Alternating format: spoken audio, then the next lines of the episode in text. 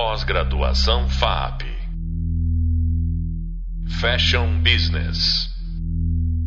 Olá, eu sou a Cintia Lee, professora da disciplina Omnicanalidade e Gestão da Experiência de Varejo. Hoje vamos falar sobre os efeitos da atmosfera a partir do storytelling com o professor convidado Ebert Holdefer, da 134 Office Arquitetura. Continuando o nosso mergulho nesse tema tão legal que é a atmosfera, hoje vamos falar neste podcast sobre a importância do storytelling como narrativa da construção de uma atmosfera. Precisamos contar uma história para dar sentido à mensagem da marca. Para que isto fique mais claro com cases reais, hoje o professor Herbert vai contar um pouco sobre este processo criativo. Oi, professor Herbert, tudo bem? Conhecendo bem seu trabalho e quão maravilhoso e rico de narrativas ele é, poderia nos contar um pouco sobre o processo que você considera importante para elaborar um projeto? O que você precisa de informação crucial para criar um design de espaços e criar uma atmosfera emocional? Olá, tudo ótimo. Em primeiro lugar, obrigado aí pelo convite e pelos elogios. Fico muito feliz de poder participar e falar um pouquinho sobre, sobre o que, que a gente entende aí de projeto. E tenho certeza que tudo isso é, foi construído por uma equipe que é apaixonada por contar histórias, independentemente se é história de comédia ou de terror. A gente sempre tenta trazer muito, muito alma e criar essa alma para os nossos conceitos. Bom, é, a narrativa é uma palavra que tem é, nos feito pensar muito sobre, sobre esse assunto.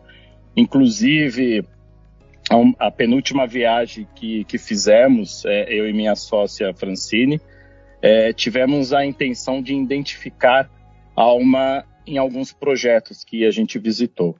E uma narrativa com o propósito de expor um acontecimento ou uma série de acontecimentos é, mais, mais ou menos encadeados, né, reais ou imaginários, é, e no caso da hospitalidade, muito mais por imagens, texturas, sabores e sons, faz com que certos lugares conseguem ter uma alma que se apresenta através dessa, dessa narrativa.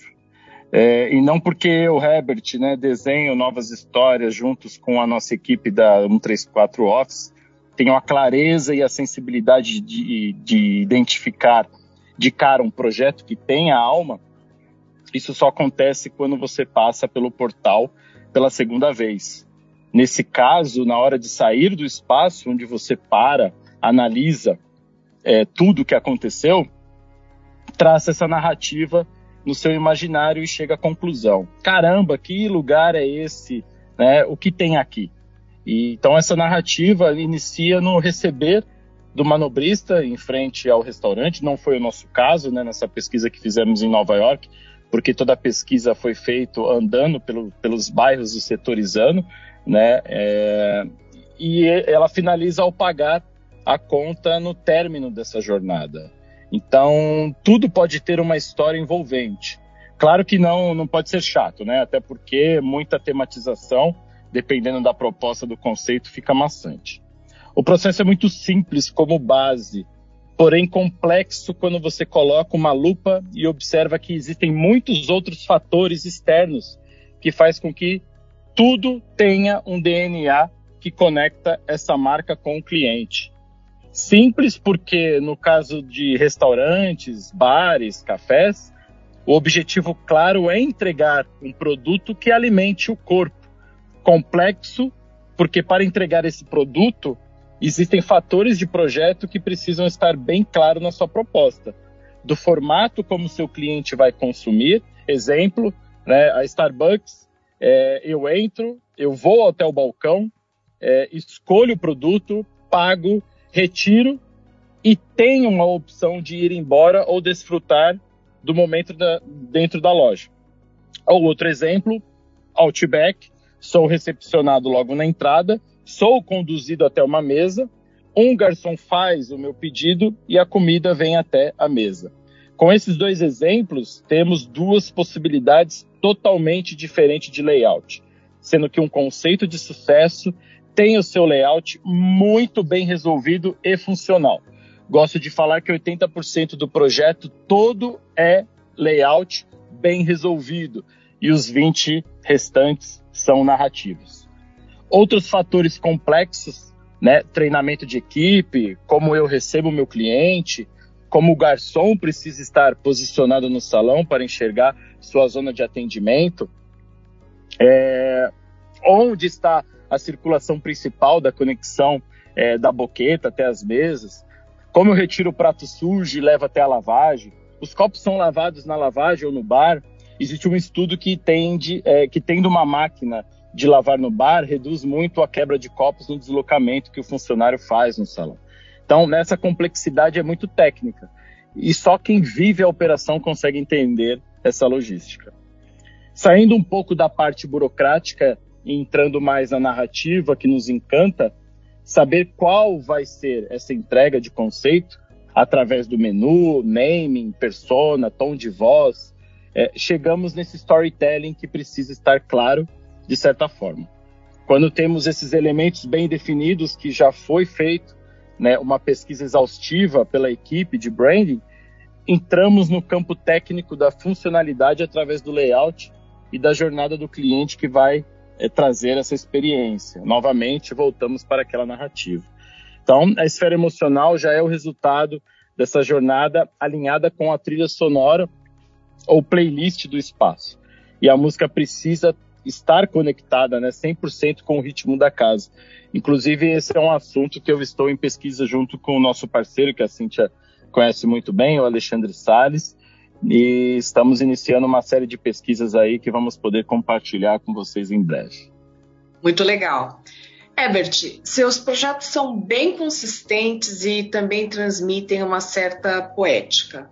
Como é trabalhar a parte técnica e artística ao mesmo tempo, porque elas são bem opostas? Qual é o seu olhar em relação a isso? É interessante essa, essa pergunta, porque a gente, antes de se formar, a gente tem muito dessa, dessa visão né, poética e o mercado nos traz uma parte muito mais técnica, né? E talvez essa junção seja a chave de uma, de uma boa história e de uma entrega para o seu cliente. Técnica é conhecimento colocado em procedimentos claros. Isso né, temos muito bem definido no escritório e que por mais completo né, é, achamos que esteja, todos os dias tentamos melhorar com novas ideias, melhoria contínua e outros elementos aí de, de medição. É, a poética está na concepção e no término, quando você ambienta e direciona a luz para onde ela deve estar. No meio desse processo, a parte técnica é que manda. Então, uma boa apresentação é 90, 99% poética e um bom projeto é 99% técnico. É, a apresentação é encantamento. Eu não ganho meu cliente mostrando que o, o piso precisa ter caimento para o ralo, mas eu ganho o barman quando ele vai limpar o piso do bar e percebe que a parte técnica foi resolvida porque alguém projetou o caimento para o ralo e alguém executou esse caimento na obra. Parece besteira, né, o que eu estou falando, mas tudo isso é observado num projeto, né, e, e tudo isso, essa parte técnica junto com, a, com, a, com essa poesia precisam estar é, bem alinhadas. Na apresentação, eu preciso emocionar. Muito difícil trazer números e dados burocráticos em uma apresentação. Até porque eu nunca vi um economista apresentando números com emoção, né? Alguém já viu? Provavelmente não. Então, se a economia está ruim, a, a voz é a mesma, se está boa, idem, números são muito racionais, né? Essa discussão eu, eu tenho hoje com o meu filho Matheus, que está com 17 anos. Inclusive, ele, ele tem o dom do desenho. Essa é outra discussão, né, com relação a se existe dom ou não. Mas só para exemplificar, é, ele é muito mais poético do que é, é, mais técnico e, e eu estou tentando é, educá-lo para que exista um, um, meio termo aí que os dois possam sempre andar andar juntos, né, ter esse equilíbrio pois o mercado quer entrega, né? O, o lado só artista deixa é, para quando ganhar, quando você tiver muito bem, mais sucedido, né? E, e, viver apenas de arte ou quando se aposentar com, com um bom salário. Até lá, seja mais técnico no processo com doses de poesia no início e fim. Muito legal o que você falou, Ebert, e muito interessante essa sua clareza é, nessa separação e aonde deve se mesclar, onde deve ter essa união. Então, isso traz um equilíbrio muito grande e acho que traz até uma apresentação estratégica perante o cliente, né? E até para a equipe, porque uma equipe que vai falar bem do seu projeto é mais uma assinatura de que você está fazendo a coisa correta. Então, foi muito legal você falar desde o exemplo de uma apresentação que vai emocionar o cliente até a questão do ralo, né, que o barman vai utilizar no dia a dia.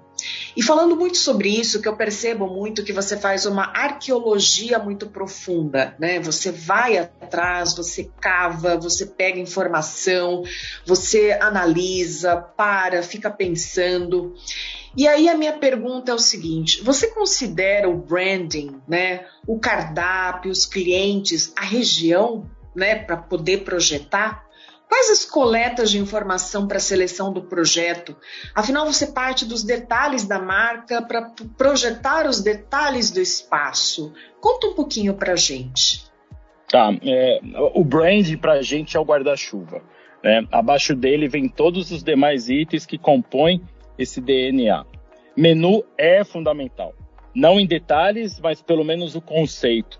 E nisso entra né, uh, o, todos os períodos né, de abertura de casa. Então, o que, que o conceito vai propor para esse cliente? Ele vai abrir só de manhã? Ele vai abrir manhã e tarde? Manhã, tarde e noite? É all day? Tudo isso interfere para a gente no desenvolvimento de um projeto. Né? É, o layout, quando a gente desenvolve, a gente precisa entender desses processos, porque se envolve outras coisas atrás dessa operação. Essa área de produção em estoque Precisamos determinar de forma que não exista muitas entregas de insumo que podem fazer com que fique caro esse produto né, na, na, na ponta final para o cliente. Né? Tudo entra em custo. Então, precisamos ter detalhes de menu é, quando executamos todo o brand. Então, nesse caso, sim, a gente entra com, com muito detalhamento. É, temos que estudar junto com o chefe é, todo esse enxoval, o empratamento é importante, a proporção desse produto em cima do prato, porque depois disso ó, apresentado pelo chefe, a gente começa a estudar todas as artes que vão ser aplicado, caso seja aplicado nesse, nesse enxoval. É, e sobre o cliente, depende também muito. Temos conceitos onde o chefe é a personalidade da casa e outros conceitos que ele não aparece. Quando o chefe é a personalidade, aí sim contamos a história dele. Exemplo disso é a Casa do Porco, que foi premiada novamente né, nessa última semana no The World 50 Best Restaurant. Né, chegou na sétima posição no mundo, isso para a gente é uma alegria enorme. É, esse prêmio só foi possível porque existem três pilares muito bem resolvidos no projeto: arquitetura, atendimento e produto que são os pilares que a gente defende para um conceito de sucesso. Então, no projeto, contamos a história do Jefferson Rueda através de alguns elementos criados no espaço, mas principalmente a vitrine açougue que está voltada para a fachada, porque isso remete né, à, à, sua primeira profissão. Já o bar conta um pouco da história da Janaína Rueda, que iniciou sua carreira no segmento de bebidas. Então, tudo ali está conectado. Né? Outro projeto que gostamos de dar esse exemplo é o La Peruana, onde resgatamos a história da chefe Marisabel, de sua cidade natal, litorânea, e um elemento que são os troncos na beira da praia onde ela morava, usamos como elemento de guarda-corpo na entrada do restaurante. Né? Região depende. Exemplo, outro exemplo que eu vou falar para vocês é o Coffee Stories Modernista. Infelizmente, esse projeto fechou na pandemia, mas a nossa preocupação ali foi justamente contar a história do prédio, que é um prédio modernista, foi um dos primeiros prédios em São Paulo para trazer esse conceito, né, é, é, essa linha do, do modernismo. Então ali sim a gente foi atrás de elementos do modernismo através de três personagens, Le Corbusier, né, da parte de comunicação visual, o Burle Marx na parte do paisagismo e o Sérgio Rodrigues na parte do mobiliário. Então a gente conecta esses três personagens para que ele faça parte desse tema principal, que é o modernismo. Então, resumindo, né, tudo precisa estar conectado do receber do manobrista na frente da casa à entrega da conta. a experiência se faz completa se todas essas etapas foram bem, foram bem pensadas, planejadas, implantadas e acompanhadas com frequência. Professor, uma pergunta. Uh, eu já vi alguns projetos seus e vocês, você tem alguma proporção ou isso é uma coisa que você vai adequando no desenvolvimento dos seus projetos a o aparecimento né, dessa marca? Eu lembro que você comentou de um restaurante japonês e para falar sobre alguns aspectos da marca você trabalhou isso no piso. Em alguns, eu lembro que você fez toda uma curadoria, que você foi até procurar peças, né, antigas, né, até de construções antigas para utilizar e reutilizar dentro de outros projetos que ele fazia mais sentido. Eu vejo assim uma preocupação bastante minuciosa, detalhada e com muito carinho, não só pelo respeito, né, da, da questão da sustentabilidade, da materialidade, mas em relação também, inclusive, ao bolso do seu cliente, né? Como é que você costura todas essas soluções? Porque no final acaba ficando é, um, um projeto global bastante harmonioso e coerente. Existe alguma regra que você fala, olha, X% a gente vai tentar resolver pela materialidade, X% pelo projeto, X% por alguma questão é, mais é, artística ou estética. Você tem isso ou é um, uma coisa mais orgânica? Como é que acontece esse processo? Ah, eu acho que é, é uma mescla. Né? Eu acho que o mais importante dentro da arquitetura não é entender o belo, é saber o que é o feio. E você sabendo o que é o feio, você vai falar: opa, aqui eu não posso chegar. E quando a gente fala em proporção, é, eu acho que isso está muito intrínseco, né? Gente, por mais que a gente estuda e tal, mas o olhar ele tem que estar tá muito, muito alinhado. Então, em tudo que a gente faz, o arquiteto, eu, eu vou falar de mim, né? Mas o arquiteto tem muito isso de ver proporção em tudo, né? De olhar dimensões, texturas, materiais. E isso faz muito parte do nosso dia a dia com tudo, desde a, do nosso acordar né, até o nosso dormir, com tudo que a gente faz.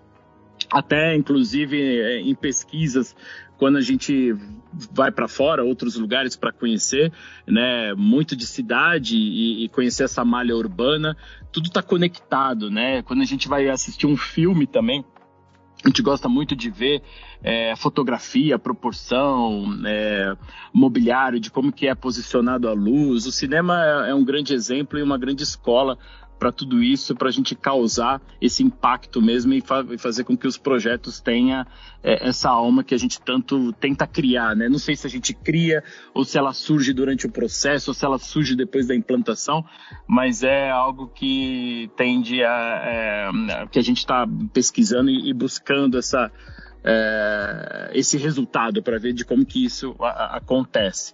Com relação aos materiais, a gente gosta muito de respeitar o que, que é o local, né? É óbvio que ele tem que estar tá ligado com, com um conceito, mas a gente tenta resgatar esses materiais, mostrar o que, que é essa estrutura. A, acho que a poesia está nisso também, né? De mostrar todas essas partes internas e, a, e abertas né, para o público porque além, do, além de você é, resgatar essa identidade do prédio, você acaba também com alguns elementos, é, talvez diminuindo um pouco desse custo, que é muito importante disso para um restaurante. Quando a gente fala em restaurante, a gente fala em BP, a gente fala em retorno, né? Não só para restaurante, bares, projetos de lojas, conceitos e tal. Tudo tem um retorno, né? A não ser que seja uma flagship e que exista mesmo essa característica de impressionar como marca, talvez até nesse caso o, o, o investimento com o prejuízo seja calculado. Mas quando ele tem um retorno é muito satisfatório, porque esse é o objetivo de qualquer cliente, né? É fazer com que o teu negócio que foi confiado a você tenha é, esse retorno. Então a gente gosta muito de reaproveitar materiais, inclusive essa semana em um grupo que eu participo de, de, de formandos da, da minha época, é, saiu lá, a gente tem 20 caixas aqui de taquinho que está saindo do apartamento que eu estou fazendo a reforma. Eu, na hora, já falei, eu quero. Fui no dia seguinte, já estava lá buscando esses taquinhos. Não tenho nenhum projeto ainda para colocar, mas eu sei que uma hora ele vai entrar. Né? Isso é muito importante para a gente, essa reutilização do material, até porque o taquinho, para mim, é um elemento muito nobre. Né? Tem outros elementos dentro de uma construção, por exemplo, o tijolo, né, que a gente sempre tenta mostrar isso também, caso essa construção foi feita com tijolo. Então a gente vai, a gente vai sondando, a gente, a gente faz um papel de, de, de, de um garimpeiro né? Ou até mesmo de, de um escavador que, que vai descobrindo novos formatos, novos, novos detalhes, novas texturas dentro desse projeto. E tem que ter harmonia, né? Não só da parte de acabamentos, mas é, também conversar com depois o que, que você vai implementar, inclusive com o mobiliário usado. A gente faz muito desse garimpo de mobiliário usado, quadros usados. Então tudo tem uma história ali por trás que a gente tenta traduzir e levar isso para o projeto. Herbert, você viaja bastante, né? Você pesquisa bastante. Quais são os pontos de inspiração ou uh, como que você uh, entende um projeto? Quando você vai no espaço que esse cliente te chama, você já consegue vislumbrar alguma forma, algum tema, é, ou você ainda precisa fazer toda essa pesquisa mais profunda para procurar elementos que possam representar esse espaço? E outra, o que você espera, por exemplo, quando você pensa nesse espaço, poder transmitir e comunicar uh, para os clientes desse seu cliente, né? Então, sei lá, para os frequentadores deste espaço. Existe alguma expectativa ou o que você quis transmitir foi o que as pessoas conseguiram perceber ou existe aí outras vertentes que você não estava esperando? É, o, o, espaço é muito importante, sim. Inclusive, ontem eu estive com um cliente novo, é, que a gente fechou só a parte de, de design de interiores e eu apresentei toda a parte de brand que a gente desenvolve também. E, eles estavam preocupados como que seria essa parte interna, de como que eu ia resolver isso. Eu falei, gente, é, a gente começa justamente contando uma história, né? É, é, o nome vai ser Nipot. O que, que significa esse Nipot? Eles me explicaram que significa neto em tradução. É, e aí eu falei, tá, então a gente, estamos dentro de um restaurante de vocês que é italiano, só que ele é muito mais clássico. Conta um pouquinho dessa história. Eles falaram aqui a história daquele restaurante italiano que é feito por, um, por uma cozinha de vó, que você tem uma memória afetiva. Eu falei, pô, ó, olha como já tem conexão. Vocês vão agora abrir outro restaurante que vai ser no centro de São Paulo, que tem a tradução para neto. Aqui a gente já tem uma história linda para contar. Né? Então essa história é, a gente começa a conectar né, do restaurante que eles têm atual para esse novo que vai ser implementado no centro de São Paulo. E está tudo conectado. Por mais que seja uma palavra ali, mas existe conexão. Então a gente vai partir para um restaurante italiano mais contemporâneo, né, mas também com uma pegada um pouco mais, mais urbana. Né? Então essa vai ser minha proposta para eles e eu vou ter que convencer eles de certa forma a, a trazer esse urbano para o italiano. Então é um desafio para a gente, é uma história nova. Né? A gente sempre tenta fazer com que isso seja uma verdade e trazendo também toda essa bagagem que eles já têm.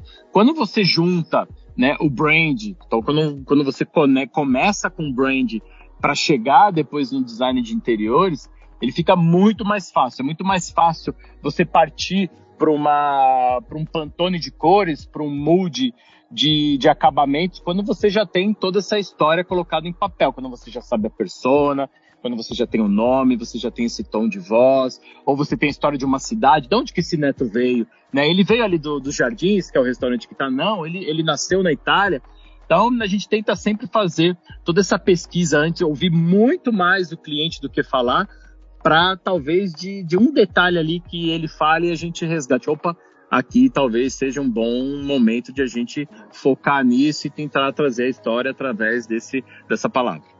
Obrigada, professor Herbert, novamente explicando de forma super detalhada como ele trabalha, as narrativas, de forma a criar atmosferas inusitadas.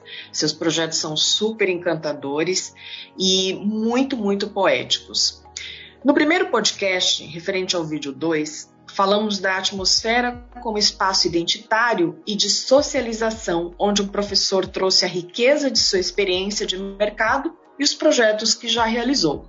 No segundo podcast, referente ao vídeo 2, o professor também falou da construção da atmosfera através dos detalhes desde a coleta de informações até a escolha da maçaneta da porta. Estes dois convidados explicaram como a atmosfera pode contribuir para a tradução do branding tangibilizado no design e espaços de vivência. Vocês podem aprofundar os estudos no Hub Leitura de nossa disciplina. No próximo podcast, vamos falar lojas omnicanais, experiências e sensorialidade. Até breve. Pós-graduação FAP. Fashion Business.